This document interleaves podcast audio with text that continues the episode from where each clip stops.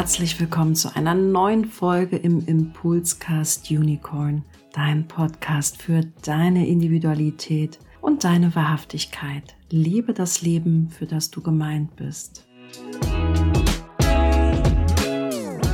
Ja, herzlich willkommen zu dieser für mich wieder mal sehr besonderen Community-Podcast-Folge. Das ist jetzt kein Marketing-Sprech, sondern ich habe sehr viel Dankbarkeit und Demut und auch Respekt vor dieser Community-Podcast-Folge, denn wir sind wieder zusammengekommen zu der fünften Community-Podcast-Folge zu einem sehr besonderen Thema, wie ich finde, nämlich dem Thema Konditionierung. Und Konditionierung heißt ja Bedingungen, Conditions, Bedingungen. Und oft ist ja die Frage, sind Konditionierung jetzt was Positives oder eher Negatives? Heute geht es uns um die Konditionierung, die wir im Human Design beschreiben. Im Human Design beschreiben wir, dass wir geprägt werden können, dass wir Bedingungen in Anführungsstrichen auferlegt bekommen können durch zum Beispiel unsere Eltern, die Gesellschaft, in der wir groß geworden sind und leben, durch Fernsehen, durch Gemeinschaft im Allgemeinen und im Speziellen auch im Human Design durch sogenannte Transite. Heute soll es uns aber in Anführungsstrichen nur um die elterliche Konditionierung gehen, also unser Ursprungsfamilie, wie sie unser Sein beeinflusst. Und erfahrungsgemäß ist es im Human Design immer so, dass das so als äh, herausfordernd und schwierig wahrgenommen wird. Ich kriege Fragen wie, wann fängt das eigentlich an mit der Konditionierung? Und ich merke diese Negativkonnotierung und die These, die Arbeitsthese für heute ist auch, ist Konditionierung nicht der elementare Faktor überhaupt durch unsere Eltern, um zu der Person werden zu dürfen, als welche wir gemeint sind? Auch im Zeitverlauf unseres Human Designs haben wir eigentlich keine Bürde oder Last vielleicht auferlegt bekommen, sondern genau das Umfeld mit all den Herausforderungen, an denen wir uns vielleicht auch abmühen. Und wir werden konditioniert eigentlich schon im Mutterleib. Die Mutter ist die größte Konditionierungskraft weil wir in ihr heranwachsen und das einfach nochmal eine ganz besondere Beziehung ist im Vergleich ja zum Vater. Und man schaut sich bei Konditionierung, weil es natürlich auch Adoptivkinder gibt, immer an, wo man groß geworden ist. Das können ja auch Personen sein, die einen groß ziehen.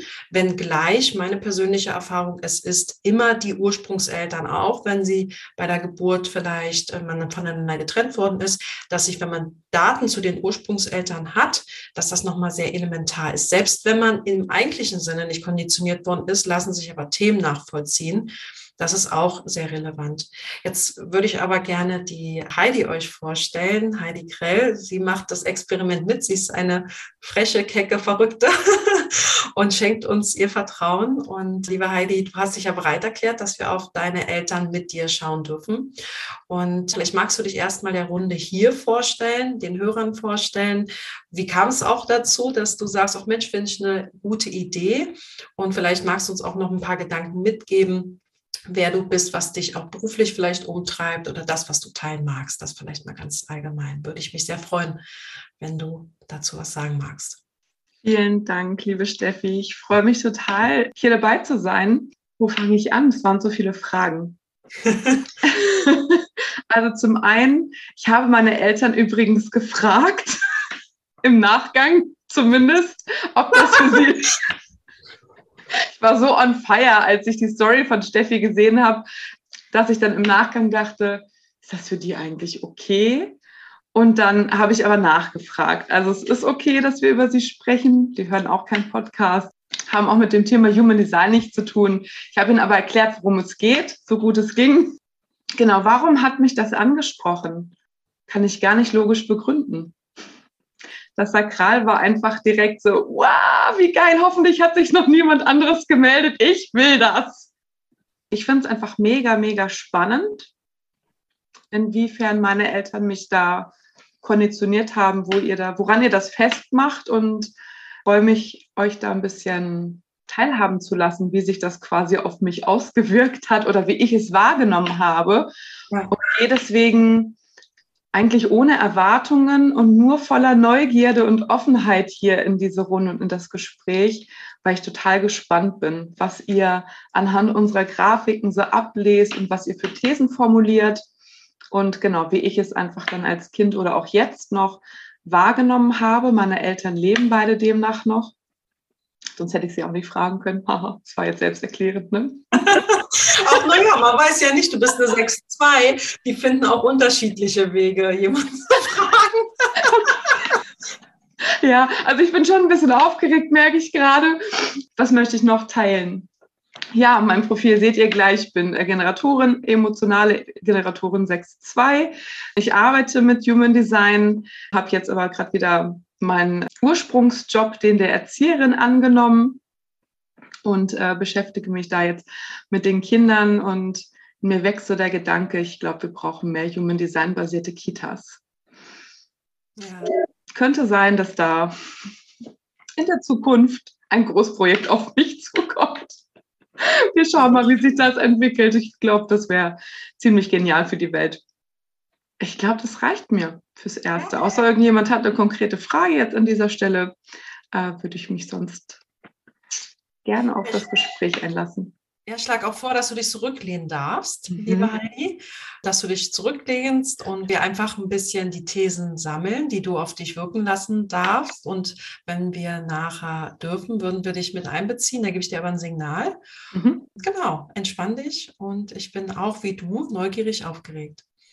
Perfekt. Und vielleicht auch für die anderen, wie schaut man denn eigentlich auf elterliche Konditionierung? Also natürlich holt man die Geburtsdaten der Eltern, erstellt eine Jugenddesign Körpergrafik und wir werden jetzt hier live im Termin, werde ich mein Bildschirm teilen, dann werden wir alle drei Körpergrafiken nebeneinander stellen und vom methodischen Vorgehen, ich kann meine Methode mal nicht begründen, weil bei mir so viel im Kopf sprudelt, wenn ich die Körpergrafiken sehe. Aber was ich mich immer frage ist, jetzt ist Heidi ja eine ausgewachsene Frau mit Lebenserfahrung und gestanden, dass man auch mal sagt, wir waren ja alle mal Kinder, wenn wir diese Körpergrafiken sehen der Eltern, dann ist es immer ratsam, sich zu überlegen, als die Eltern sich kennengelernt haben, was war da wohl für eine Beziehung zwischen denen? Also wer waren sie ohne Heidi und wenn sie Geschwister hat, was wir jetzt nicht wissen, auch ohne die Geschwister? Was war das für eine Partnerschaft, für eine Verbindung?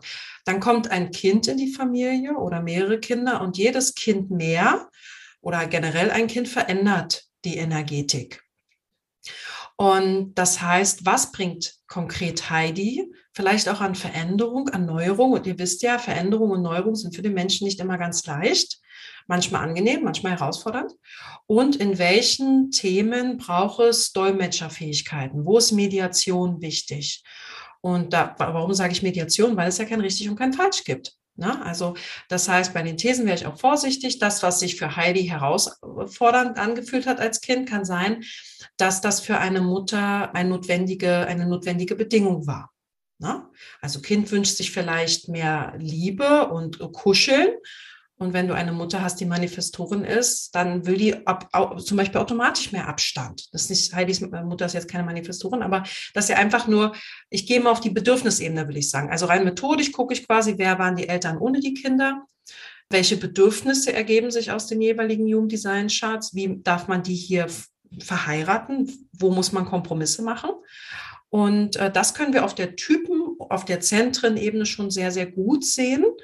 Und wenn jemand hier nochmal Special Effects mit reinbringen möchte auf Kanalebene, Kanaldynamiken, Elektromagnetik, können wir darauf auch eingehen. Aber macht euch bitte keinen Stress. Ich finde, man kann schon sehr viel auf der Typen- und der Zentrenebene sehen. Das wollen wir jetzt tun. Ich würde meinen Bildschirm einfach mal teilen. Für, die ein, für den einen oder anderen ist es das erste Mal, dass Sie jetzt auf die Körpergrafik deiner Eltern schauen können. Ich habe es sonst in Telegram geteilt, aber ihr seht es hier auch in den Show Notes verlinkt, also entweder in meinem Human Design Telegram-Kanal oder in den Shownotes zur Podcast-Folge. Ja, wir sehen, dass Heidi, wie sie gerade sagt, eine emotionale Generatorin-Umsetzerin mit dem Profil 6.2 ist. Und ihre Mama, in der sie ja groß geworden ist, ist eine manifestierende Generatorin, sakrale manifestierende Generatorin 2.4. Ihr Vater ist ein Projektor und zwar ein Milzprojektor mit dem Profil 4.6. So viel erstmal nur von mir. Ich würde sagen, manegefrei für eure Thesen. Eure kann ja auch Emotionen oder Gedanken sein. Was geht euch im Kopf rum, wenn ihr das seht? Weil das kann ja zu Thesen führen. Ja, es geht direkt eine Hand hoch. Eine zweite Hand auch. Liebe Yvonne, magst du anfangen? Ja, bin noch gar nicht orientiert, aber das erste schön. Erstmal danke sehr, Heidi, dass du das mit uns, dass du uns diese Gelegenheit gibst.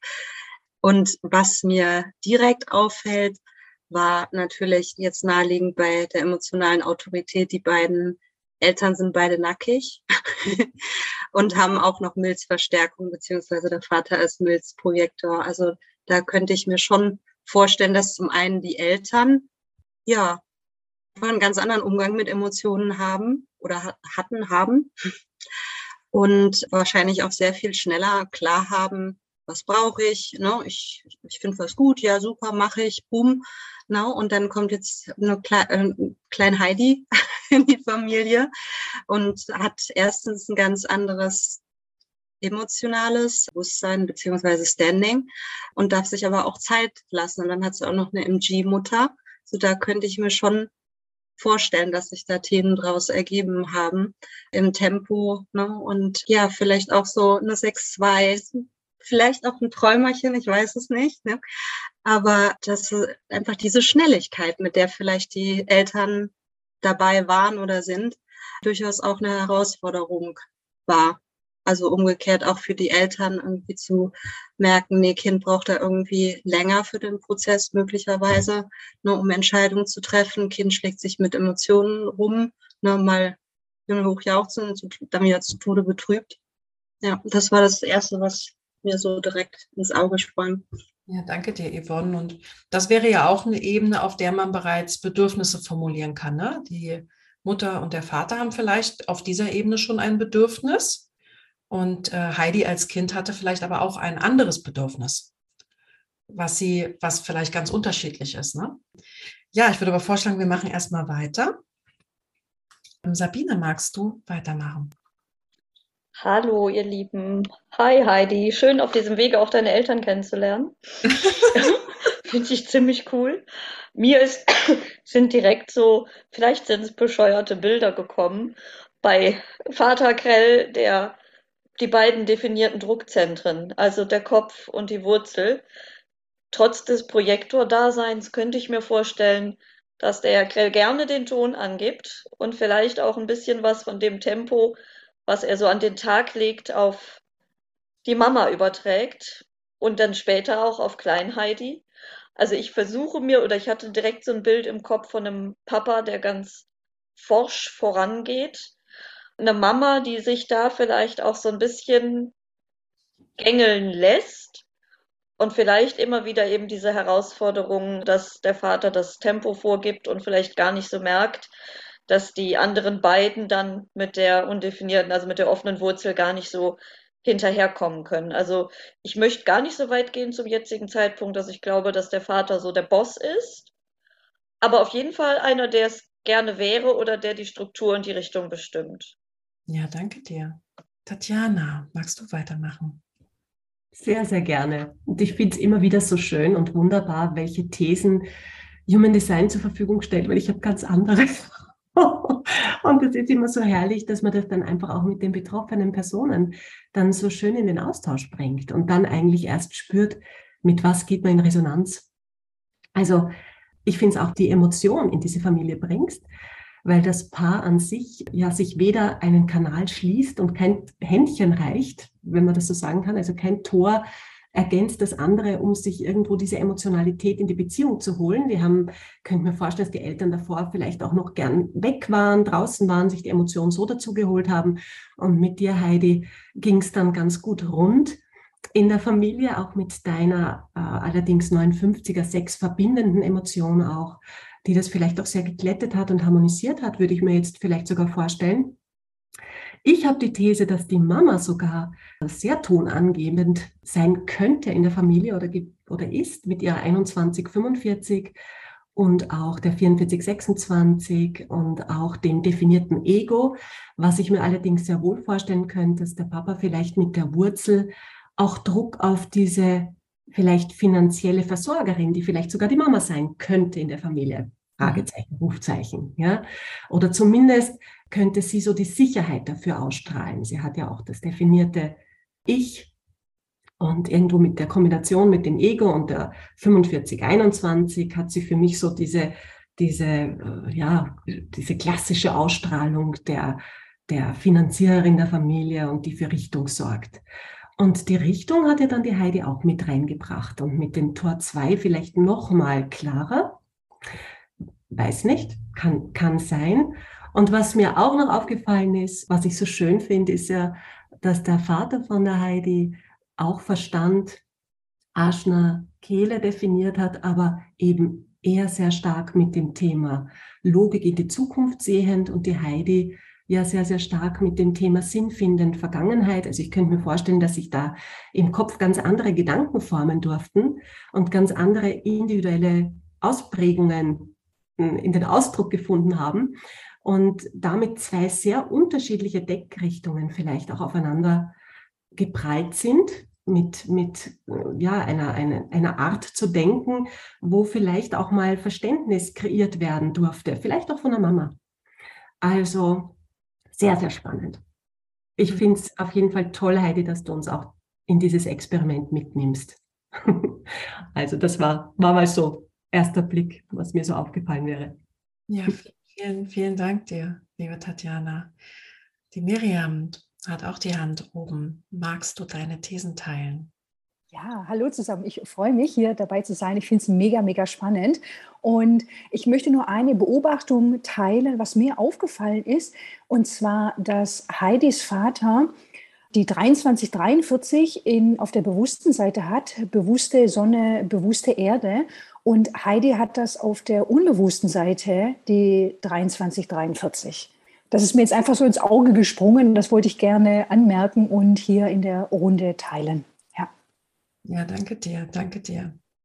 Ja, und vielleicht auch Thesen, das fand ich auch spannend, was äh, Tatjana gesagt hat. Die 4323, die haben zwar beide, Vater und Tochter, aber die speist sich halt anders aus den Gedanken. Wir können ja nicht in den Kopf eines Menschen schauen, weil wenn Menschen einen Kopf definiert haben, heißt das ja auch, dass man aneinander vorbeireden kann. Und die 4323 ist ja eigentlich auch der Kanal, wo man sich schlecht zuhören kann, weil man eben auch nicht alles hören sollte und kann vom anderen, weil man ja so individuelle Gedanken auch verlautbaren möchte, die auch mit der Moral brechen. Die 23 bricht ja immer mit den Vorstellungen dessen, was richtig und falsch ist. Und den Gedanken, den ich hatte und Teilmark ist nur, der Vater ist eine 4-6 und Heidi eine 6-2. Was wir wissen über die 6-2 ja, dass sie ja oft etwas ernüchtert sind über ihre ersten 30 Jahre, um es gelinde zu formulieren. Und irgendwoher darf man sich das ja auch abholen. Ne? Also, dass man sich vielleicht auf irgendeiner Ebene nicht verstanden fühlt. Und Gabi meldet sich auch. Ich habe nur noch einen Gedanken, den ich spannend finde, was ich ganz oft beobachte, ist, weil beide Eltern ja dieses Emotionalzentrum nicht definiert haben und Gabi hat das unbewusst. Das, ich weiß nicht, wie eure Beobachtung da ist. Ich stelle das tatsächlich öfters fest, dass Menschen, die ein unbewusstes Emotionalzentrum haben, die haben ja ein Lernthema, nämlich zu integrieren, dass die Emotion im Außen in die Emotion des inneren Erlebens auch zu überführen, also zu merken, dass mein Körper sehr wohl mehr Zeit braucht, sehr wohl Dinge sehr, sehr emotional bewusst erlebt. Und wenn man jetzt Eltern hat, die da offen sind, dann sehe ich mir ja über meine Eltern meine eigene Emotionalität an und das ist vielleicht auch genau mein Lernthema, zu sehen, dann zu integrieren und zu meiner eigenen werden zu lassen. Das finde ich so spannend, dass ich das schon öfters gesehen habe, dass dieses Unbewusste heißt ja, ich kann das ja nur über eine längere Zeit für mich in die Erfahrung und die Integration bringen. Genau. Ja, aber liebe Gabi, jetzt würde ich gar nicht weiter sinnieren, sondern freue mich total, dass du auch was dazu sagen magst. Ja, vielen Dank und auch Hallo an alle und vielen Dank, liebe Heidi, dass du das zur Verfügung gestellt hast.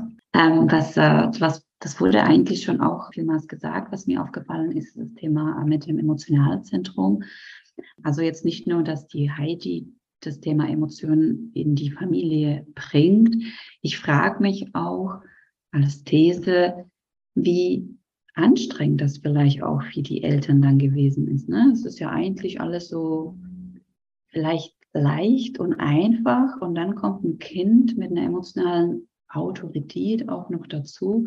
Das äh, wahrscheinlich hat das das ganze Leben auf den Kopf gestellt. Das äh, war das eine, was mir aufgefallen ist. Und äh, das andere, das Thema als Papa-Projektor mit äh, zwei Frauen zu Hause, Generator und manifestierender Generator. Wie weit auch das, ich bin heute bei dem anstrengenden Themen, wie weit das auch für den Papa anstrengend sein konnte. Warum sage ich das? Meine Mama ist Projektorin auch und ich MG, mein Papa Generator, meine Schwester Generatorin. Und weiß nicht, wie das für meine Mama anstrengend ist, aber für uns ist sie manchmal anstrengend, weil sie zu langsam sei. Ne? Und das ist dann, oder ne, braucht diese Pausen, dieses, dieses klassische Ding.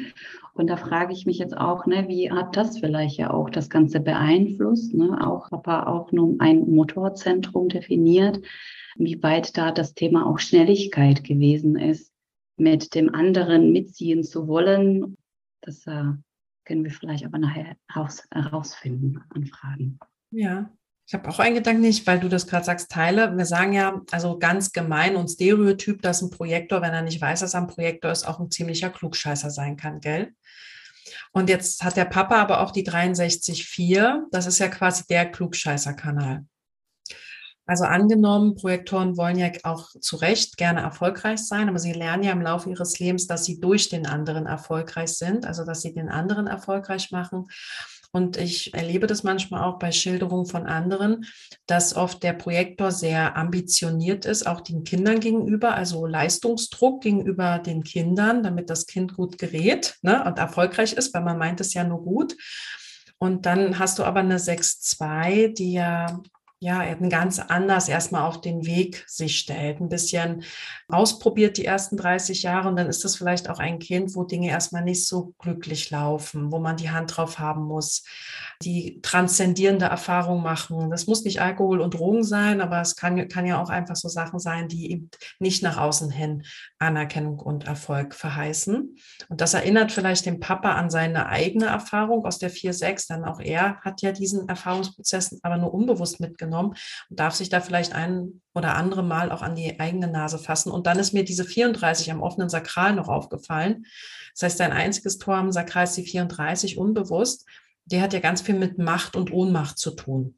So dass ich mich auch fragen würde, wie zeigt es sich bei der äh, kraftvollen Frau, die er ja auch hat?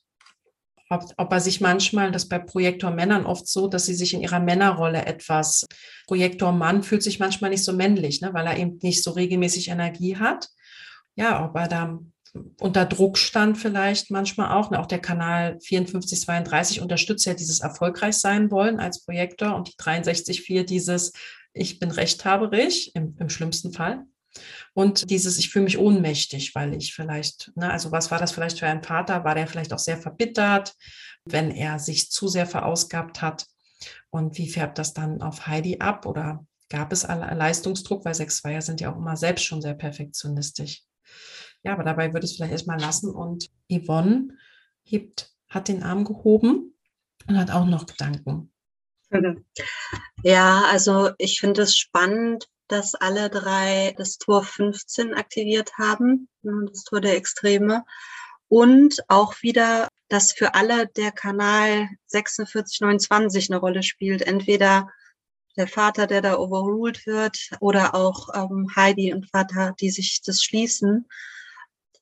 Ja, und ich äh, frage mich tatsächlich, das wäre allein schon die Elektromagnetik eine Herausforderung und ein Lernfeld, aber dadurch, dass sie auf Eltern trifft, die, wo der eine das schon overruled hat und dem das schon so war, dass die Mutter da wirklich einmal mit der 45, 21, aber auch insgesamt als MG da wirklich ganz schön vorgelegt hat. Und wenn ich mir dann vorstelle, da kommt dann die Heidi rein, trifft auf diese Konstellation, dass das durchaus ein Lernthema sein kann. Ne? Tor 29, ja, nein, emotionale Autorität, Rolle die Waldfee, kann ich mir so, so vorstellen, dass das wirklich ein Thema ist. Ja. Mhm. Yvonne, du bist ja selber Generatorin und mhm. kennst ja auch mal, wie fühlt man sich als Generatorin mit über äh, Projektor und MG? Was wollen eigentlich Generatoren, wenn sie jetzt auch Kinder sind? Wofür sind sie eigentlich gemacht? Naja, für, fürs Miteinander, für gemeinsame Prozesse, dafür, dass sie ihren Flow ähm, folgen, dass sie gefragt werden, nicht einfach mitgerissen irgendwo hin, ne, wo sie vielleicht gar nicht hinwollen, sondern bitte frag mich, ob ich da überhaupt Bock drauf habe und gib mir die Zeit, das gegebenenfalls auch herauszufinden. Ne? Also mit emotionaler Autorität. Ne? Ich habe ja selber milzsakral. Insofern bei mir geht es schon recht schnell, aber könnte mir vorstellen, dass das bei Heidi eben auch gerade durch die 29 nochmal umso wichtiger wurde, ne? wirklich sich Zeit zu nehmen für die, für die Antworten, sich Zeit zu nehmen, wo klinke ich mich ein und sich dann nicht vom eigenen Tempo und ja, der eigenen inneren Stimme abbringen zu lassen durch das, wie es vielleicht meine Eltern handhaben, die vielleicht auch noch im Nicht selbst sind. Genau, weil du hast öfters erwähnt, die 49, 2946, nur für die, die hier auch zuhören, die 29 hat ja was mit Commitment zu Erfahrung zu tun, also einen Erfahrungszyklus wirklich einzugehen. Und dafür ist es ja wichtig, wirklich Ja und Nein, also Zeit für Ja und Nein sich nehmen zu können, weil es eigentlich ein Tor des Ja-Sagens ist. Und wo man aber lernen muss, Nein zu sagen. Und manifestierende Generatoren können ja sehr zackig sein. Und dann ist natürlich die Frage, inwieweit ein Generatorenkind Prozesse wirklich erfahren darf, von Anfang bis Ende. Ja, zu der 15, da geht es ja dann oft so um Ess- und Schlafrhythmus, das extrem sein können, aber auch Meinungen, die extrem sind. Das wollte ich nur äh, ergänzen. Und die liebe Sabine hat auch noch ein paar Gedanken. Ja, Steffi, du sagtest ja, dass der Vater schon allein aufgrund des Projektordaseins, also das kann ich mir jetzt gerade gut vorstellen, sich da vielleicht schon mal zurückgesetzt fühlt wegen der benötigten Pausen und ich gucke halt irgendwie immer, das ist so ein Tick auf den unbewussten Maß, beziehungsweise auf die Linien beim Vater dann auch noch die Angst, nicht perfekt zu sein, vielleicht genau in dem Zusammenhang, als Familienoberhaupt nicht vielleicht immer so in voller Energie zu sein, dann Vater und Mutter zusammen die Herausforderung und dann vielleicht daraus auch für mich verständlich die Angst, bei Heidi zu versagen. Also ein Vater, der vielleicht einen großen Anspruch hat, den er vielleicht auch körperlich nicht immer erfüllen kann. Die MG-Mama, die ein Powerpaket ist und das Kind dann von beiden vielleicht auch so ein bisschen mit nicht mitbekommt, aber eben die Angst, die dann da ist mit der dritten Linie, ich, ich versage oder ich erfülle die Ansprüche nicht der beiden. Mhm. Genau, Sabine, du hast jetzt auf den unbewussten Maß geschaut, ne? bei der Heidi die 59,3, bei dem Papa die 34,2 und bei der Mama die 50,6. Ja, finde ich auch, ein, also aus meiner Perspektive, ein sehr spannendes Element. Danke dir, liebe Sabine. Tatjana, möchtest noch was Feuriges in den Ring? Ja, ich finde, ich, je länger man dann immer wieder auch auf Charts schaut, desto mehr entdeckt man. Das ist irgendwie so echt faszinierend. Das lässt einem nicht los, diese Faszination.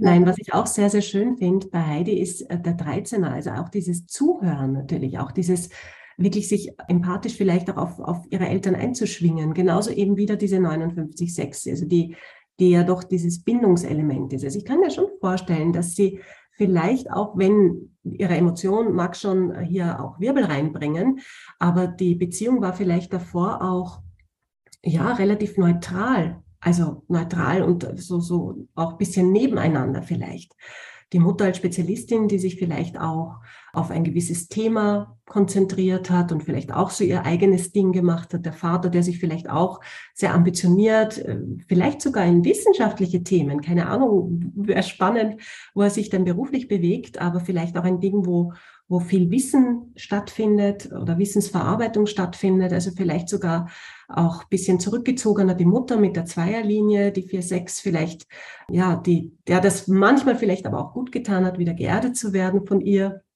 Die Heidi, die dann reinkam und in dieses Familien oder in dieses Paar vielleicht noch ein Stück weit Harmonie dazu gebracht hat, aber durchaus auch Anleitung und Führung mit dem 731er Kanal der Führung und eben der zwei, wo es nochmal richtungsgebend ist. Und also ich kann mir vorstellen, dass das vielleicht sogar ein bisschen entspannter sein hat können, ja, ruhegebend, ausgleichend, richtunggebend. Wie gesagt, die Denkrichtungen, da ist eine, da ist die Frage, wie man zurechtkam, ob man sich gehört hat, verstanden hat. Aber das sind noch so die Thesen. Bin schon so neugierig, was uns die Heidi dann erzählt. Ja, auch, dass wir noch ein bisschen was teilen und sie dann auf jeden Fall mit einbeziehen. Ich habe mir gerade, äh, als du auch so gesprochen hast, kam mir das Thema Rückzug. Ne? Die Mama als 2,4, äh, die Heidi als 6,2 haben ja eh das Thema Rückzug sehr stark. Und ein Vater mit einer 4,6, dem Profil 4,6, ist ja eigentlich auch nach außen eher orientiert. Irgendeine Form von Community kann der Tischtennisverein sein.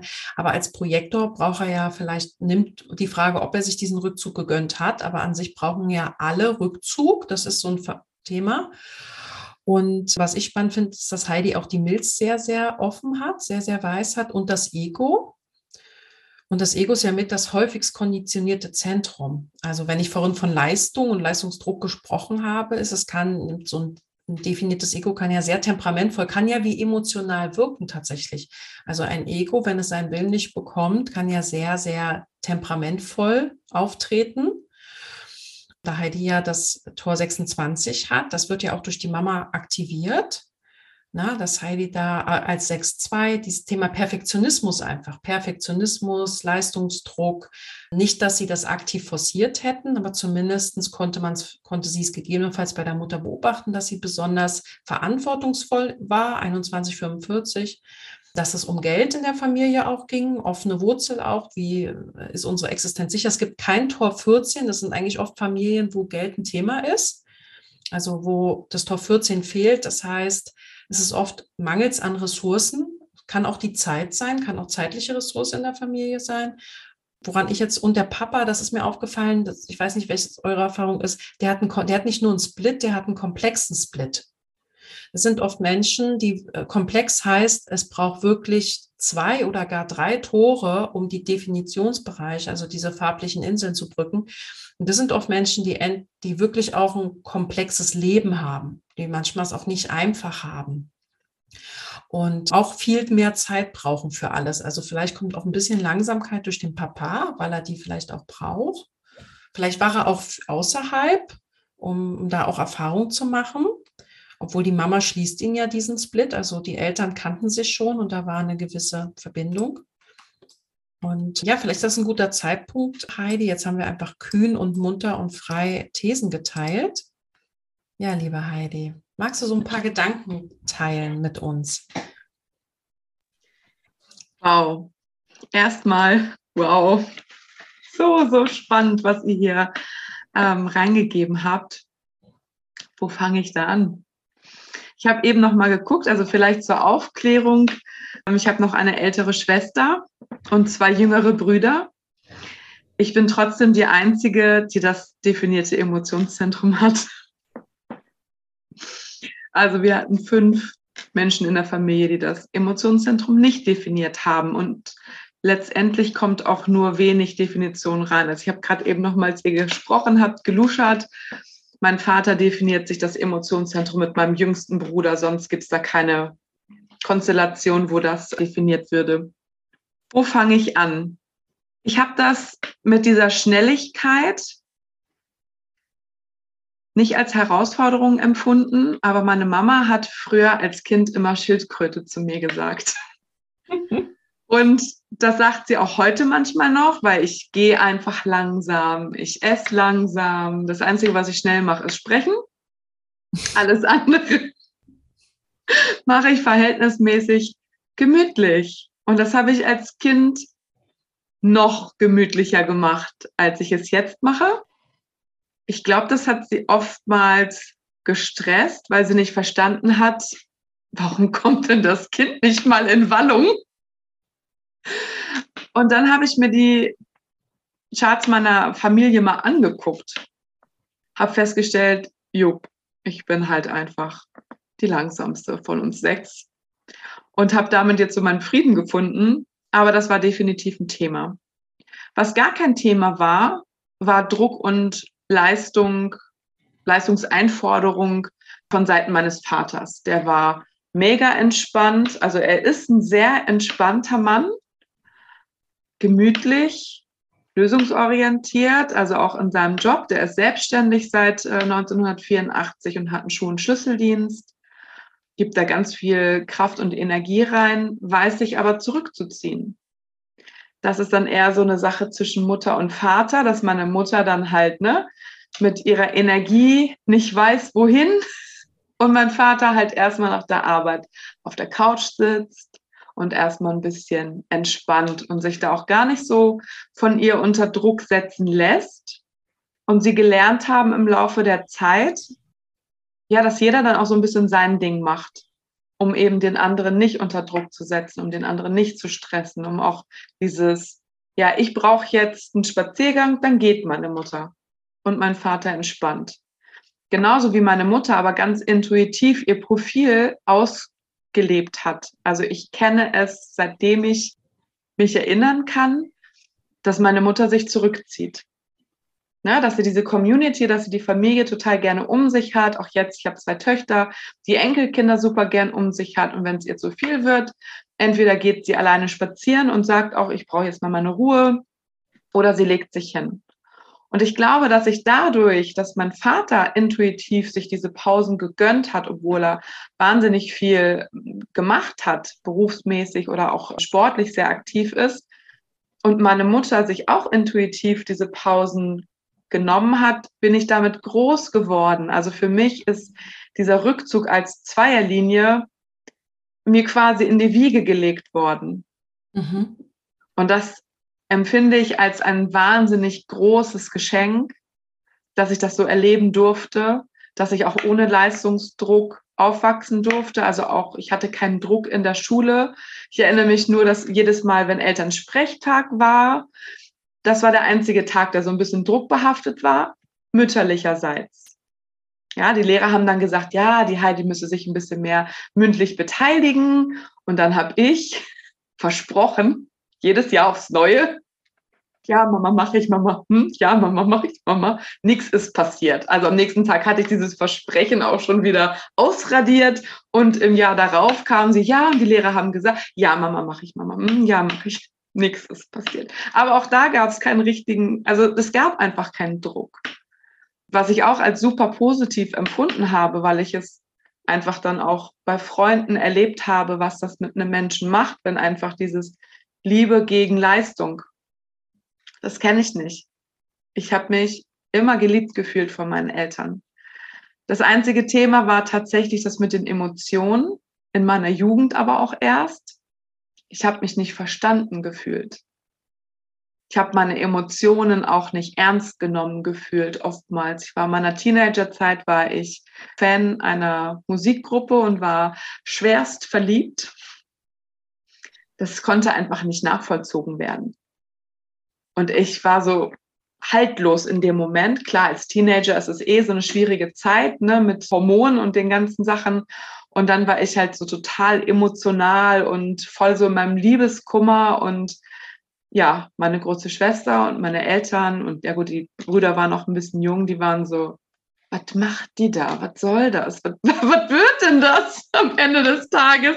Warum, was ist da los mit ihr? Die konnten das überhaupt nicht begreifen, warum ich mich da in dieser Sehnsucht und in diesem Liebeskummer so ja verloren habe als Jugendliche. Und das habe ich dann schon gemerkt, dass mir dieses Verständnis fehlt und dass mir dieses gehalten werden in dem Moment gefehlt hat. Ja. Ansonsten ja, merke ich den definierten Kopf von meinem Papa.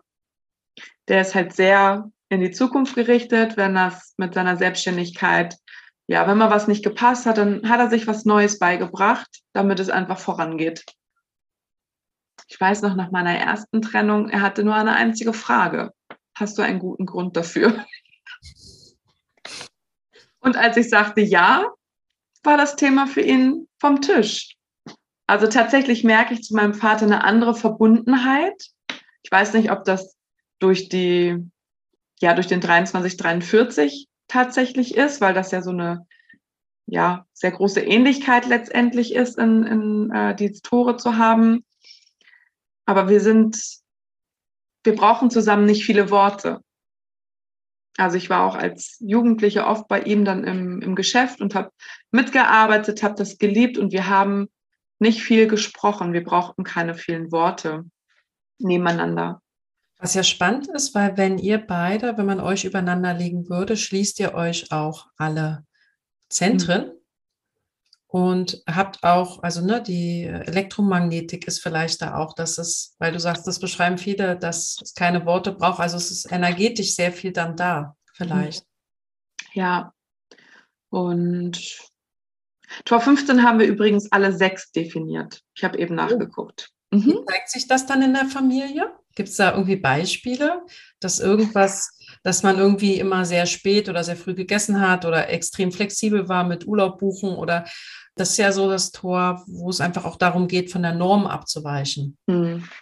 Also ich empfinde uns einzeln alle schon als stur in verschiedenen Punkten. Ja. Was ja auch dann vielleicht durch dieses Tor einfach ja, in Häkchen begründet sein könnte. Ein Bruder hat tatsächlich den kompletten Kanal von 15. Bei dem habe ich auch das mit diesem Rhythmus sehr stark wahrgenommen, ne? dass er das gar nicht gerne mochte, wenn ihm vorgesetzt wurde, wann er was zu tun hat. Ansonsten hat sich das eigentlich durch viel Flexibilität gezeigt. Also irgendwie stur und gleichzeitig flexibel. Ja. Vielleicht darf ich noch eine Frage stellen, die, weil ihr beide den Kopf definiert habt. Das heißt, dass man konnte jetzt nicht sagen, dass ihr quasi aneinander vorbei auch mal gesprochen habt oder dass es da vielleicht auch, man redet zwar, aber man, man kommt nicht so überein. Ne? Das ist so mit dem definierten Kopf ist man ja manchmal sehr engstirnig, also im Sinne von auf das, was man denkt, bedacht und will das auch kommunizieren und will auch, mhm. dass es so ankommt und versteht dann aber manchmal nicht, wenn jemand anderes eben einen ähnlichen Modus hat. Hm, ich glaube, da hat sich das wirklich bemerkbar gemacht, dass wir zwei unterschiedliche Kanäle haben. Also ich, wenn ich jetzt so reflektiere, worüber mein Vater und ich sprechen, mein Vater stellt Fragen, die in die Zukunft gerichtet sind und ich antworte mit Reflexionen aus der Vergangenheit. Mhm, mhm. Also eher ja. sehr ergänzend dann. Ja, genau. Also ich begründe letztendlich meine, ja, meine Sichtweise mit meinen Erfahrungen aus der Vergangenheit. Genau. Aber er guckt er guckt eigentlich selten nach hinten, sondern wirklich sehr zukunftsorientiert. Ja. Und erlebst du das, weil das wurde auch die Elektromagnetik 4629 angesprochen, dass ja auch so dieses in der Verbindung gehalten werden. Ne? Es gibt ja auch Kinder, die haben unregelmäßiger Kontakt zu den Eltern und mhm. man wohnt sehr weit auseinander. Aber die 4629, die ist ja so Klebstoff zwischen Menschen. Und du hast zum Beispiel, schließt die dir mit deinem Papa? Ist, fühlt sich das auch sehr eng an? Ja, definitiv. Und auch da ist total witzig. Meine Geschwister haben ihn entweder komplett oder ein Tor davon. Also es ist auch von der Familie einfach dieser, dieser Kanal ist irgendwie wichtig für uns. Ähm, ja, definitiv. Also meine Mutter ruft mich sehr häufig an und wir sehen uns auch sehr regelmäßig. Also ich könnte mir auch gar nicht vorstellen, keinen Kontakt zu meinen Eltern zu haben. Ich wüsste auch nicht, was da passieren müsste, dass ich den Kontakt zu meinen Eltern abbreche erschließt sich mir einfach aktuell gar nicht. Ich kann mir kein Szenario vorstellen, was passieren. Nee, ist eng. Ja. Ja, äh, danke dir. Und die offene Milz, wie war das in der Familie? Da hast du dich dann sehr sicher gefühlt bei deinen Eltern? Absolut. Also ich meine, ja. du warst ein Kind, ne, aber ein Kind mit einer offenen Milz ist ja da vielleicht noch ein bisschen ängstlicher. Vielleicht warst du aber auch gar nicht ängstlich mit, du hast ja eine ganz weiße Wurzel. Mhm. Ja? Und eine offene Milz, das können ja auch so, du kriegst einen Führerschein und rast erstmal kräftig über die Autobahn, freust dich wie ein Spitzel und Papa sagt sich so, Kind, könntest du auch mal langsamer fahren. Weiß ich ja nicht. Nee, also ich bin als Kind und auch jetzt als Erwachsene eher schüchtern und ja, ängstlich würde ich jetzt nicht sagen, aber ich fühle mich bei Schnelligkeit nicht sonderlich wohl. Also ich fahre maximal 130 bei 140 erschrecke ich mich. Also wenn ich versehentlich einen Berg runterfahre, also nicht versehentlich den Berg runterfahre, aber beim Berg runterfahre versehentlich auf 140 komme, kriege ich Herzrasen. Also ich bremse sofort ab und quetsche mich zwischen zwei LKW, damit ich erstmal wieder zur Ruhe komme. Schnellfahren ist für mich echt, überhaupt Autobahn ist für mich extrem körperlich anstrengend. Aber ähm, weil es so schöne Unterschiede da gibt. Und das passt ja auch zu deiner emotionalen Autorität und zum Thema Schildkröte, weil es ja auch sein kann, ja. dass das Kind einfach ein bisschen ängstlicher ist, in Anführungsstrichen. Ja. So, äh, sag ich mal, vorsichtiger. Ich würde gar nichts das irgendwie dramatisieren. Ja, ja. Vorsichtiger trifft es total gut. Also mich hätte es als Kind gereizt, auf Bäume zu klettern, aber ich habe es nicht gemacht, weil ich so gedacht habe, was ist, wenn ich nicht runterkomme oder wenn ich stürze oder und dann war es mir die Erfahrung einfach nicht wert. Also ich habe es dann ja zu sehr zerdacht vielleicht auch. Aber zu der emotionalen Autorität ist mir vorhin ein total lustiges Beispiel eingefallen. Mir war als Kind natürlich nicht bewusst, dass ich so viel Zeit brauche und ja auch als einzige aus der Familie so viel Zeit brauche. Na, mein Papa die, hat die Milz, meine Geschwister und meine Mutter haben die sakrale Autorität. Und wir waren einmal im Urlaub ich habe total schöne Schuhe gesehen. Und ich konnte mich aber nicht entscheiden. Und ich bin da immer so ein bisschen drum herum getigert und dann sind wir dann nach Hause gefahren und dann sagte ich, ach Papa, ich habe so schöne Schuhe gesehen. Und der guckt mich an und sagt, ah, und das erzählst du mir, wenn wir jetzt nach Hause gefahren sind. Ja, weil dann die Klarheit erst da war, dass ich die eigentlich echt gern gehabt hätte. und er konnte das überhaupt nicht nachvollziehen und sagte dann so, ja gut, dann machen wir da halt morgen noch mal eine Radtour hin. Also wir waren im Urlaub auch noch, ne? Es wäre so die einzige Chance gewesen, überhaupt diese Schuhe zu bekommen. Und dann sagt er, ja, heute fahren wir da jetzt nicht noch mal hin und morgen musst du da auch mit dem Rad hinfahren, so quasi. Ja, nicht als, ich habe es nicht als Strafe empfunden, aber es war schon so, oh, warum? Weil du dich quasi nicht ausgepäst hast, was hättest du ja haben? Also ich, ja, ich bin da so halt so drumherum um die Schuhe. Also ich, es ist so, total präsent. Und es war so ein, ah, will ich sie haben oder will ich sie nicht? Und traue ich mich das jetzt auch auszusprechen, dass ich das jetzt will? Und zu Hause war es dann plötzlich ganz klar, ja, ich will diese Schuhe haben. Ja.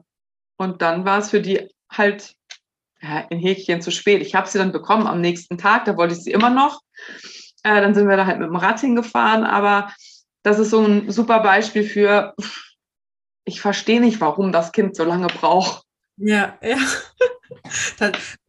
Tatjana hat gerade auch einen Gedanken, den sie mit uns teilen mag. Dazu vielleicht, weiß ich nicht. Total also, gerne. Also zumindest zu etwas, was Heidi gesagt hat. Also ich fand das so liebe, Heidi, weil du irgendwie gesagt hast, ja, ich, ich, ich habe ich, ich, ich hab das auch nicht so in mir, ne? so dieses erste, beste, schnellste und so sein zu müssen. Oder ich glaube, bei dir ist das einfach auch kein, kein Thema. Und das wollte ich dir noch einfach auch mitgeben. Das ist gar nicht, was du sozusagen nicht hast, weil du vor, nicht vor, also weil du vorsichtig bist, sondern du hast tatsächlich in der Wurzel kein einziges Tor angelegt, somit auch wahrscheinlich wenig Druck, jetzt etwas wirklich in Angriff nehmen zu müssen.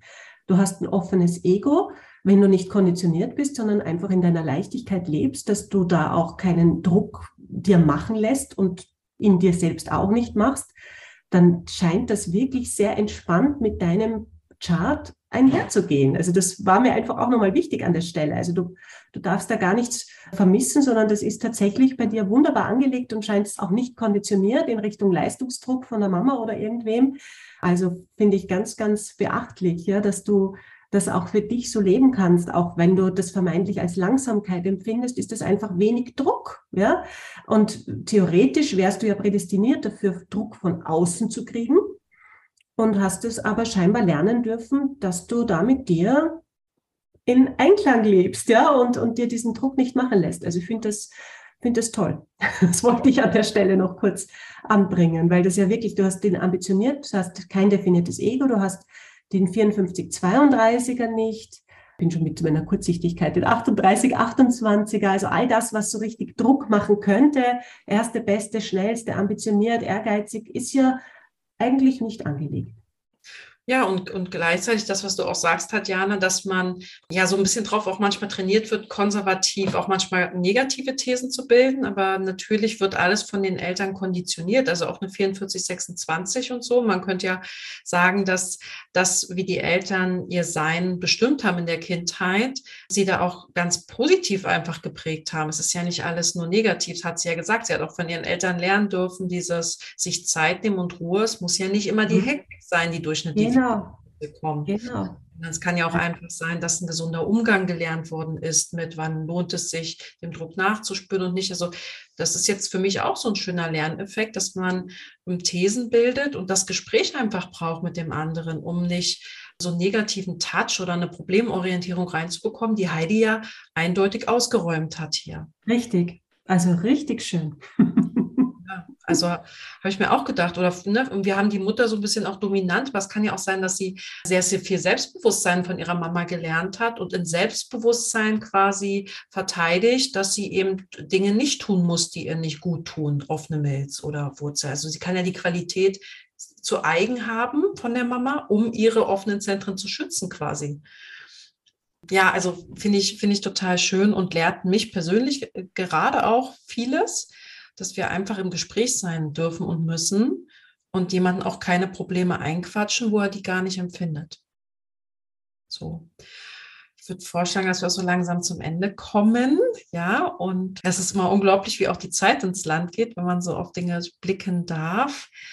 Ich will mich sehr, sehr herzlich bei euch, vor allem bei dir, Heidi, bedanken für deine Neugier, deine Offenheit, dein Sakral, was natürlich nicht begründbar ist, warum es angesprungen ist, und die emotionale Klarheit, die sich dann einstellen durfte. Und auch danke an deine Eltern, die dem zugestimmt haben. Danke an euch für eure Thesen und ja, elterliche Konditionierung oder ich persönlich merke das in meinem Einsteigertraining, schauen wir auch auf elterliche Konditionierung, weil ich auch feststelle, dass es eigentlich schön und auch wichtig ist, das Umfeld kennenlernen zu dürfen, aus dem wir kommen. Und auch das habe ich jetzt bei Heidi gelernt, dass sie ja viel Dankbarkeit, dass Konditionierung also auch ein Geschenk ist, dankbar machen kann, dass man dort etwas gelernt hat und nicht nur Herausforderungen schlummern. Die liebe Gabi ist ja auch dabei. Die liebe Gabi und ich wollen nämlich auch einen Workshop machen zum Thema elterliche Konditionierung, aber in Kombination mit Lego, damit das auch keine Traumata, Trauerveranstaltung ist, sondern dass wir sagen, es ist nie zu spät für eine schöne Kindheit. Wir schauen uns an, wer ist das Elternhaus, aus dem man kommt gepaart aber mit dem Lego, was man nutzt, um ja ein bisschen auch konstruktiv, visionär auf die eigene Konditionierung zu schauen. Also wir wollen visionär auf, auf die Konditionierung schauen. Wie nutzt man das? Wie will man Konditionierung nutzen? Wie will man sein Human Design nutzen? Und machen dafür einen zweiteiligen Workshop Ende September, 29.09. und 4.10. Äh, jeweils drei Stunden. Das ist ein, ein gemeinsam, gemeinsamer Workshop von Gabi und mir. Findet ihr in den Show Notes, falls ihr Bock darauf habt. Aber ich glaube, egal wie man dieses Thema berücksichtigt, ob im Einzelcoaching oder privat, ganz alleine, ist es, glaube ich, sehr relevant, sich mal auf die Eltern- und die Familienkonstellation anzuschauen. Und ja, Heidi scheint ja in einer Großfamilie äh, groß geworden zu sein. Das war jetzt auch nicht ganz irrelevant. Und vielen Dank an der Stelle. Habt einen wunderschönen Tag und danke für euren Beitrag.